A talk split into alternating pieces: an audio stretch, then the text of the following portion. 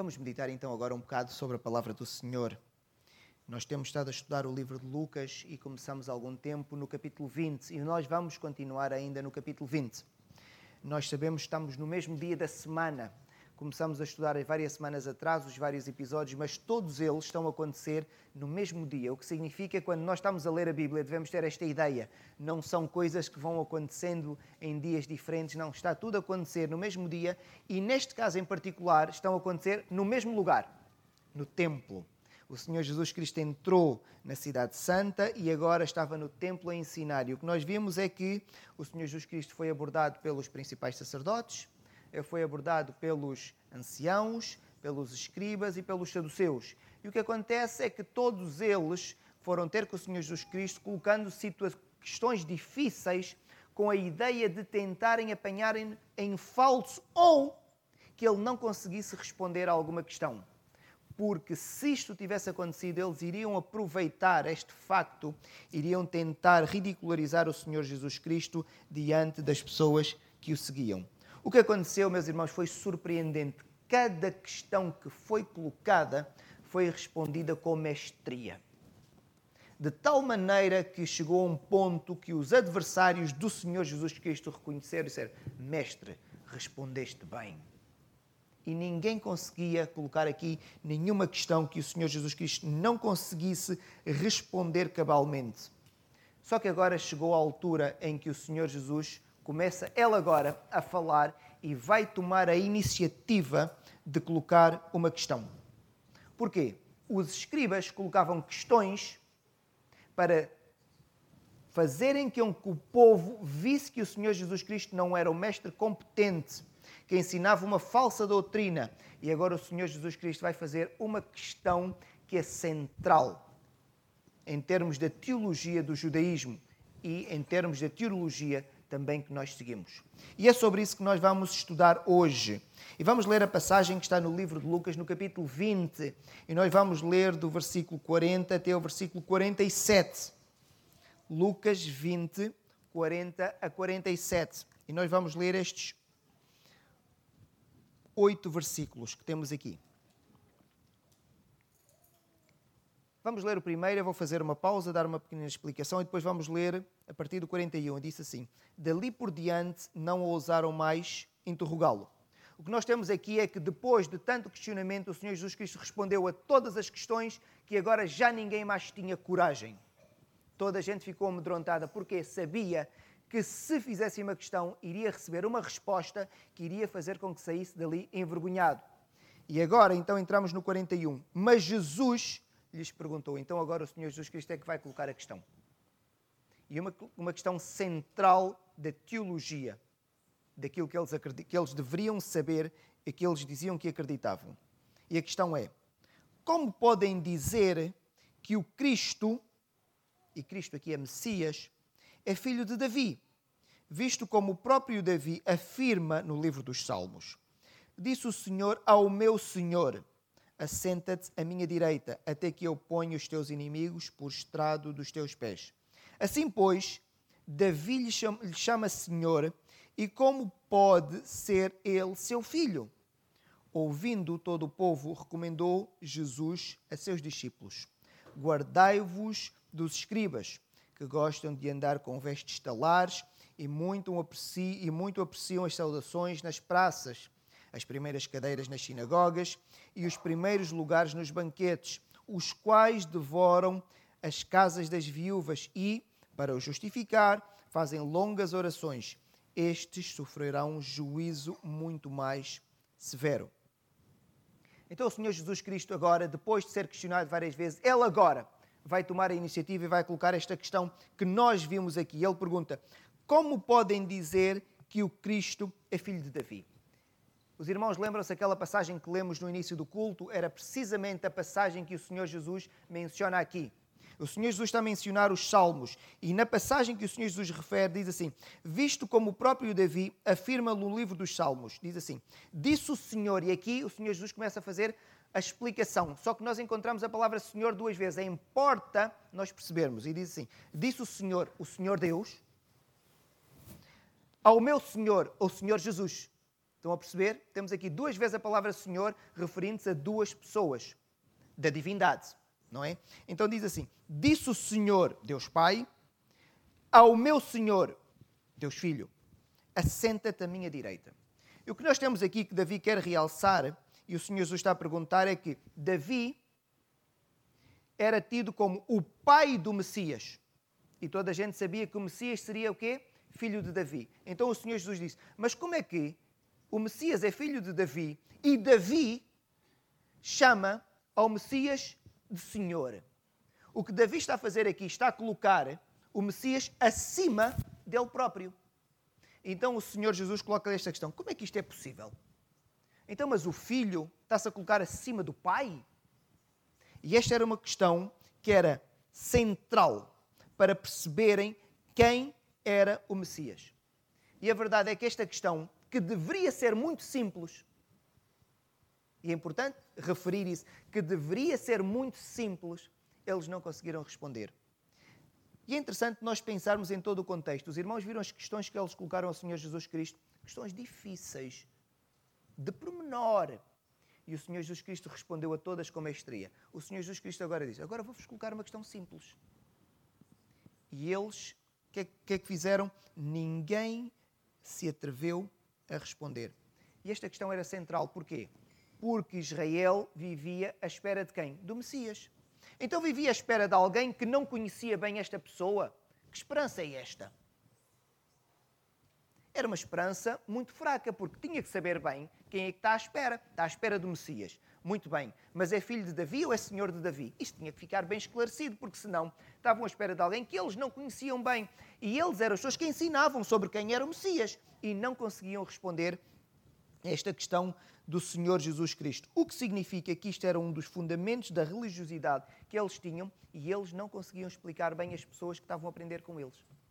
Os irmãos estão a ver a hipocrisia que estava aqui espelhada.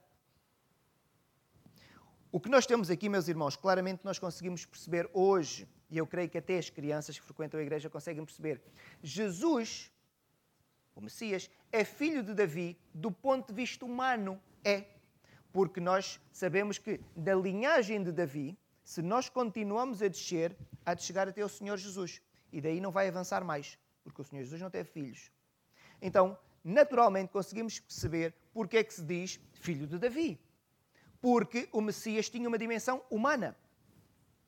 E eles não conseguiam perceber isto na sua totalidade. Mas, por outro lado, se Davi diz que o Senhor Jesus, o Messias, era Senhor dele e que estava sentado à direita de Deus Pai, tinha que ser divino. E, Davi não, e eles não conseguiam perceber isso. Então, o Messias tinha uma dimensão humana, mas ao mesmo tempo, a mesma pessoa tinha uma dimensão divina.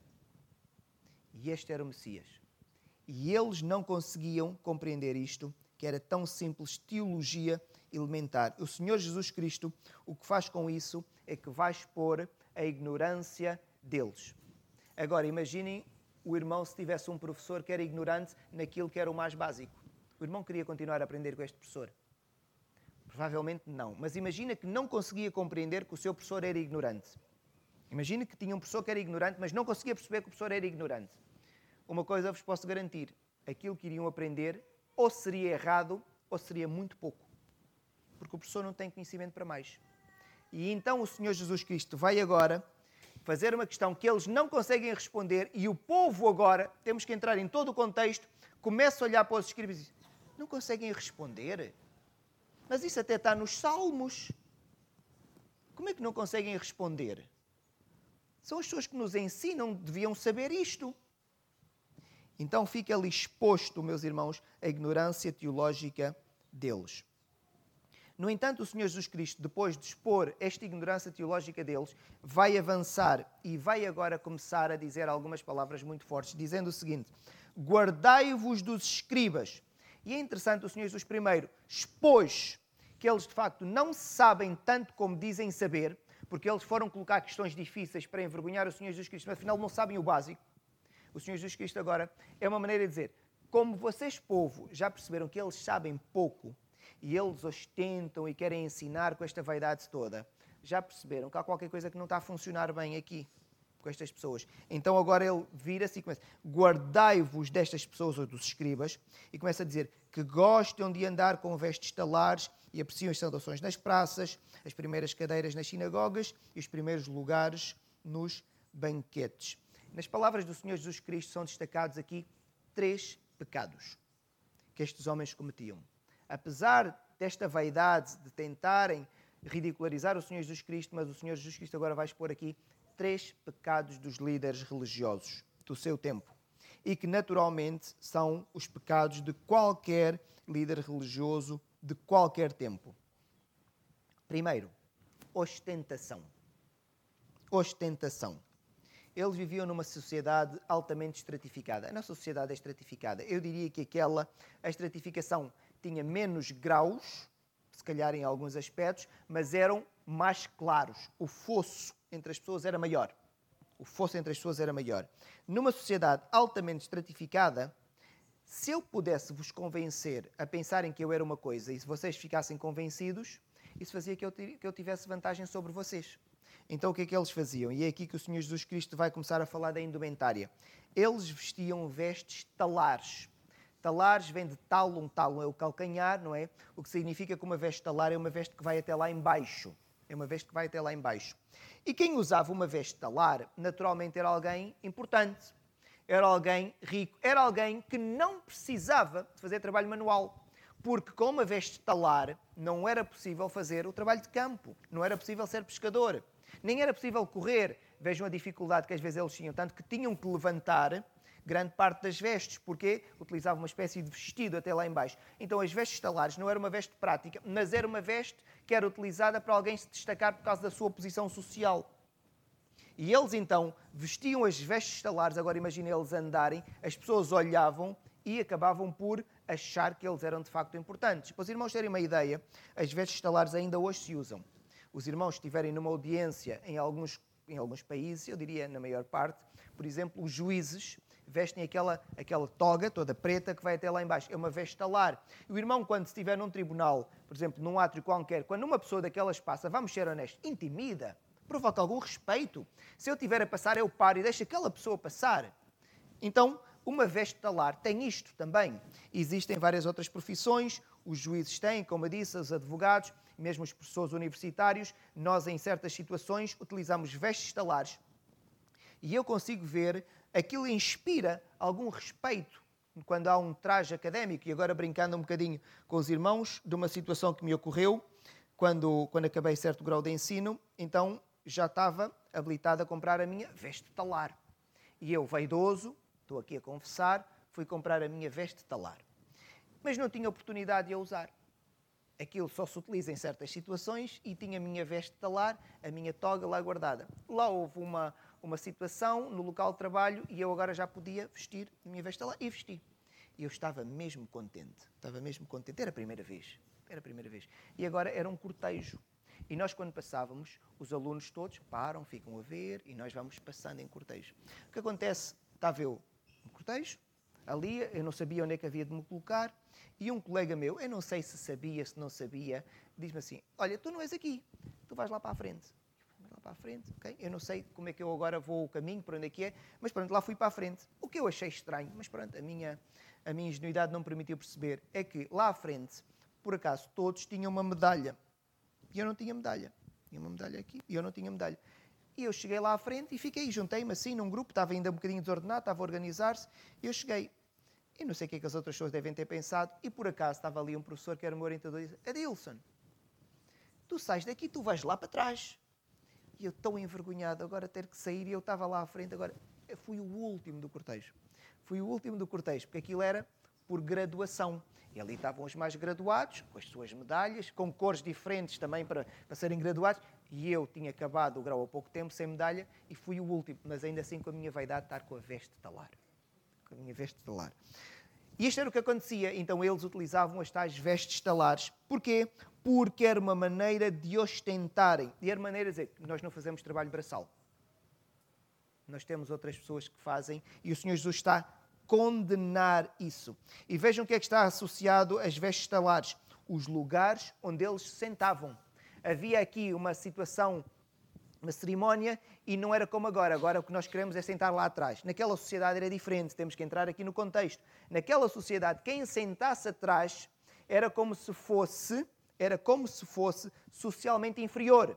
Então todos queriam os lugares mais à frente, ou, e mesmo nos lugares mais à frente, os lugares mais próximos do dono da casa ou de quem estivesse a fazer a oração. Imaginem que eu estaria sentado ali, os lugares melhores seriam aqueles ali. Estão a perceber? Então eles aproximavam-se para tentar ficar nos melhores lugares. Porquê? Socialmente dava-lhes destaque. E o Senhor Jesus já tinha falado sobre isso. Lucas 14, a 7 diz: Reparando como os convidados escolhiam os melhores lugares. Imaginem alguém entrar na igreja e ficar: onde é que é o melhor lugar? Para, para se sentarem. Porquê? Porque socialmente os distinguia. Então o Senhor Jesus Cristo está aqui a acusá-los de ostentação. Meus irmãos, este é um alerta para nós. Nós somos aquilo que somos, nós não somos aquilo que vestimos, nós não somos os objetos que temos. Cuidado com a maneira como nós ostentamos as coisas. Cuidado com a maneira como ostentamos as coisas. Não são as coisas que nos definem, mas nós vivemos numa sociedade em que as pessoas quase acham que são definidas pelas coisas. Vejam o cuidado que existe com a apresentação em alguns círculos que nós conhecemos na nossa sociedade a maneira como as pessoas se apresentam, os adornos que colocam nos corpos, como se aquilo agora passasse a definir as pessoas, quando depois percebemos que uma hora para ficar daquela forma e depois no final do dia vai tirar tudo e fica uma pessoa banal. Completamente normal, igual a qualquer outra. E o Senhor Jesus aqui está a acusar da ostentação. Se é uma acusação para todos, naturalmente o Senhor Jesus está a falar para os escribas e nós devemos perceber Cuidado com os líderes que ostentam, tentando dar uma imagem superior àquela que é a imagem deles próprios. Contra mim falo, mas os irmãos devem estar alertas, uns para com os outros e para com os vossos líderes. Porque o Senhor Jesus Cristo está a falar aqui das pessoas que lideravam o povo. Cuidado contra a ostentação. Segundo pecado, ganância. Eles não podiam receber dinheiro porque eles já tinham o seu sustento. Mas quando eles, ah, em algumas tarefas, podiam receber ofertas se alguém quisesse dar. Em situações de ensino não podiam, porque eles tinham que disponibilizar o ensino para as pessoas como eles já tinham o seu sustento. Mas imaginem que alguém queria dar uma oferta. Eles, naturalmente, podiam receber porque vinha voluntariamente de alguém. Então estes homens utilizavam as posições sociais que tinham, já viram o caso das vestes talares, eles eram pessoas que tinham uma posição social bem relevante na sociedade. Então, aproveitando a vulnerabilidade das viúvas e que algumas delas a passar por momentos sensíveis, iam às casas das viúvas, faziam visitas e, naturalmente, disponibilizavam os seus serviços de ensino e de oração. As, as viúvas, o que é que faziam? Ficavam sensibilizadas e, com muita frequência, davam boas ofertas. As que tinham mais posses, naturalmente, davam muito. As que tinham menos posses, naturalmente, também davam dentro das suas possibilidades. Então, o Senhor Jesus Cristo está a acusá-los deles utilizarem a sua posição social para irem à casa das viúvas como forma de adquirirem dinheiro. Ganância. Meus irmãos, devemos refletir sobre a, a, a intenção que nós temos quando fazemos as coisas. Eu vou à casa de um, de, de um dos irmãos para ajudar. Há uma intenção por trás, se houver, há um problema grave no meu coração. O irmão vai ajudar outro. Vai, se tiver uma intenção por trás, seja ganhar dinheiro ou outra coisa qualquer, tem um problema grave no coração. Nós devemos avaliar bem as nossas intenções. Então o Senhor Jesus Cristo acusa-os contra este pecado também, a ganância. E o terceiro pecado que o Senhor Jesus acusa, hipocrisia, que está muito relacionado com aquele pecado anterior que era a ganância. Vejam o que é que eles faziam. Devoram as casas das viúvas, ganância. E para o justificar, o que é que eles faziam? Fazem longas orações. O que temos, meus irmãos, aqui é um erro triplo. É um erro triplo. Ensinavam que longas orações é que eram as melhores. Este ensino tem fundamento bíblico. Leia o livro de Neemias. O livro de Neemias começa com uma oração longa e depois vejam as várias orações que Neemias faz, de uma frase. Neemias, ao longo do seu livro, há situações em que ele ora com uma frase. Uma oração pequena. Tem menos valor? Não. Então eles ensinavam que as orações que valiam eram as longas. Então era um erro. Como consequência deste erro, faziam orações longas. Uma oração longa vai ter repetições e repetições e repetições. Contra isso, o Senhor Jesus Cristo também alertou. E para mim, o mais grave desta hipocrisia deles é que utilizavam o nome de Deus para adquirirem dinheiro. Eles iam ter com as viúvas, faziam orações, ou seja, estavam a utilizar o nome do próprio Deus para obterem benefícios financeiros. Meus irmãos, quando alguém se aproxima de Deus para o servir, não vá com a ideia de ser beneficiado. Não é servo, então. Aí é Senhor. Quando eu sirvo alguém, o Senhor é que sai beneficiado. Eu não saio beneficiado. Então o que eles faziam? Eles queriam ir à casa das viúvas, fazer as orações para ganhar dinheiro. Utilizavam o nome de Deus em vão. Êxodo 27 diz assim: Não tomarás o nome do Senhor teu Deus em vão, porque o Senhor não, não terá por inocente o que tomar o nome do Senhor Deus em vão. Meus irmãos, então o que nós temos aqui é um alerta do Senhor Jesus para com os líderes do seu tempo ou as pessoas vaidosas que gostavam de ter os melhores lugares, as melhores posições, o melhor destaque. É um alerta para nós hoje. É um alerta para nós hoje. Por que é, que é um alerta para nós hoje? Nós temos, há uma necessidade quase humana de nós endeusarmos pessoas e coisas. Nós temos essa tendência endeusarmos pessoas e coisas. E por causa desta tendência natural que temos, é que Deus tem que fazer o mandamento dizer: se chama adoras a mim. Porque se Deus não fizesse esse mandamento, o que é que aconteceria? Nós iríamos adorar várias coisas e várias pessoas. Então a necessidade de Deus, em dez frases que faz, diz uma: só me adoras a mim. Porque então Deus sabe, na sua infinita sabedoria, que o homem é propenso a adorar muitas coisas. Então, nós somos tentados a endeusar coisas. E é fácil nós endeusarmos um líder religioso. É muito fácil. Atribuirmos mais importância do que aquele que ele tem. É fácil nós atribuirmos importância a um pregador mais do que aquele que ele tem. Um líder de uma campanha evangelística mais do que aquele que ele tem. O missionário mais importância do que aquele que verdadeiramente a pessoa tem. É muito fácil isto acontecer. E o que o Senhor Jesus está a dizer aqui é que eles aproveitavam desta posição e então tentavam explorar. Meus irmãos, se sentirem que há algum tipo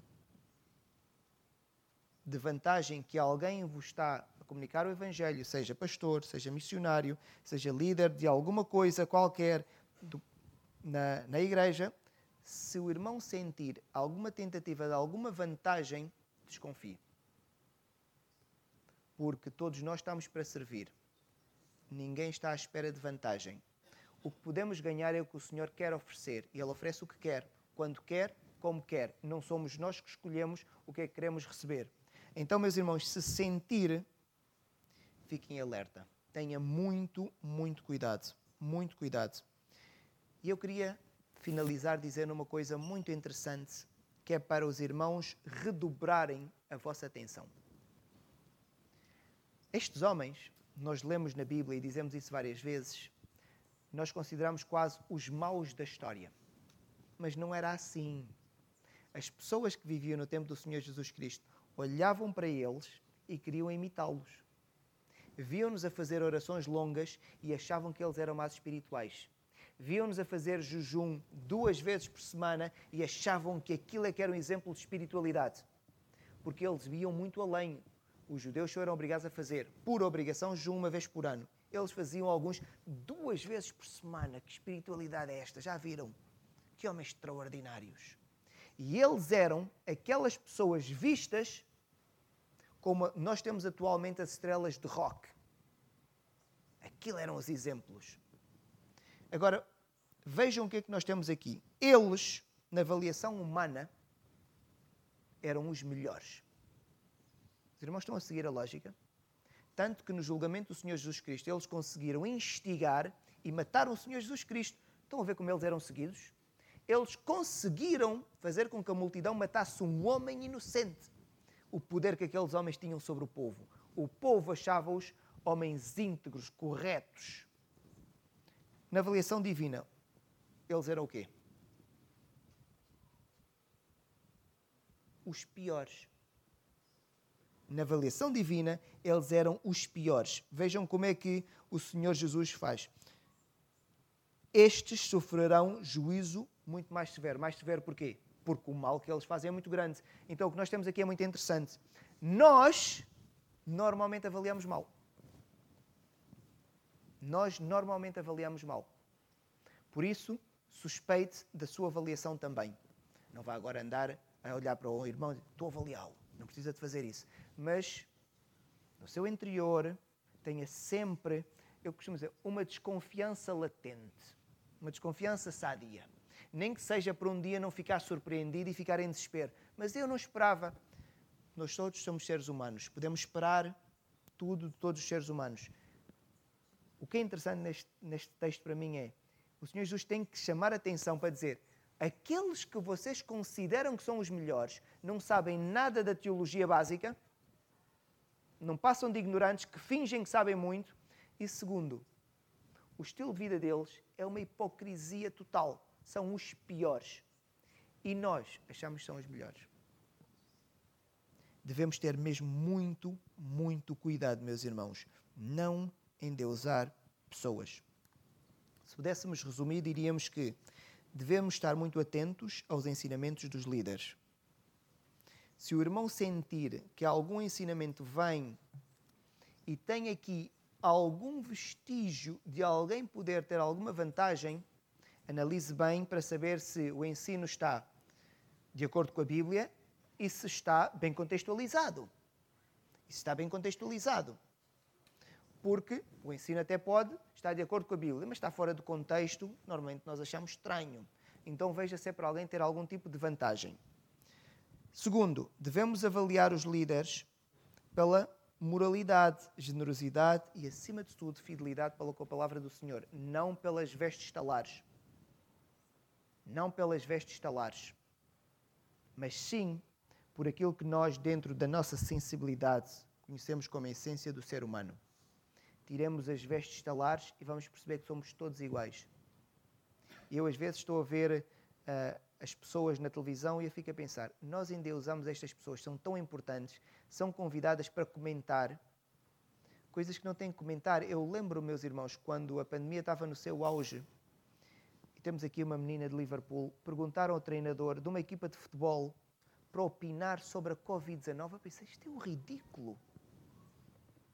Agora, vamos perguntar a um treinador de futebol para opinar, porque ele aparece na televisão mais vezes. Nós endeusamos as pessoas, achamos que aquilo que ele vai dizer, nós agora vamos escutar. Vamos pensar: olha, ele disse aquilo, eu vou fazer. Um treinador de futebol. Muito cuidado. Devemos resistir à tentação de endeusar pessoas. Cuidado. As vestes talares servem apenas para convenções sociais ou, em alguns casos, para vaidade humana, não servem para mais nada. Por isso, meus irmãos, vejam as pessoas para além das suas vestes talares. Então que o Senhor nos possa dar sabedoria para conseguirmos para conseguirmos nos manter firmes na palavra, para conseguirmos avaliar bem as pessoas, com isso não estou a dizer que devemos ser ofensivos, não, mas fazer boas avaliações das pessoas e cuidado, Deus só há um, não vamos endeusar rigorosamente ninguém. Deus só há um e é o que nos basta. Que o Senhor nos possa abençoar. Senhor nosso Deus, graças te damos por seres o nosso único Deus, Pai. Obrigado. Vivemos num mundo em que é fácil nós produzirmos outros deuses, nós querermos ser considerados deuses pelos outros, assumirmos uma importância maior do que aquela que temos. Aos teus servos, aos teus filhos aqui, Pai, dá-nos a consciência plena, por mais difícil que seja aceitarmos que nós somos banais humanos. Dá-nos a consciência plena, Senhor, que somos pecadores maus. Que não haja vaidade, Senhor, da parte de nenhum de nós, mas que haja uma humildade total e que nos curvemos diante de Ti, Pai. Tem misericórdia de nós, Pai. Porque nos queremos endeusar e porque queremos endeusar outras pessoas. Tem misericórdia de nós, Pai. Dá-nos sabedoria para sabermos viver corretamente. Louvado sejas, agora e para sempre. Amém.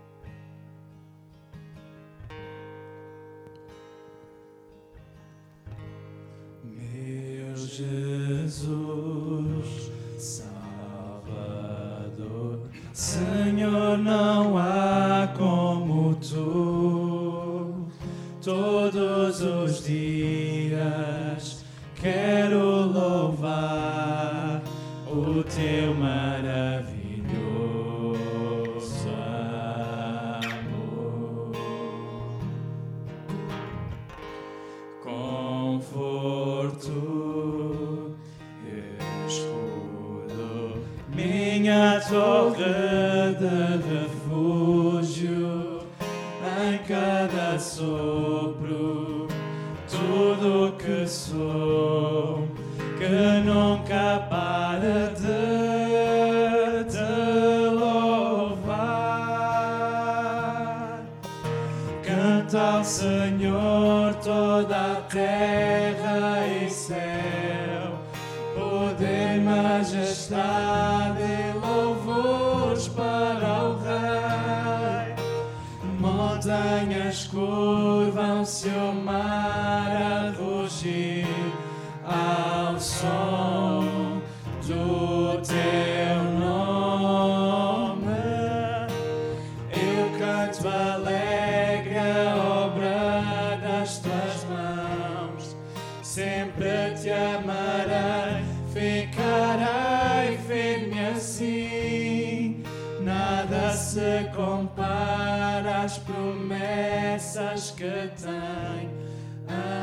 ti.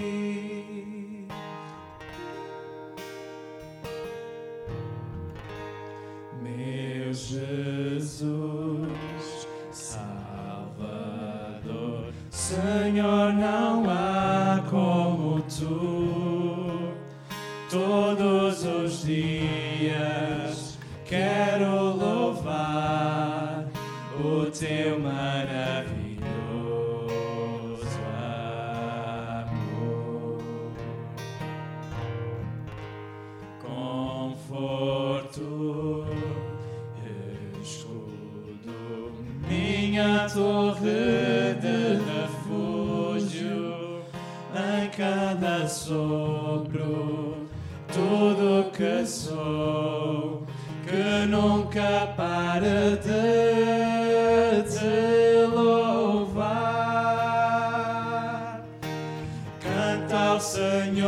por toda a terra e céu, poder, majestade e louvor.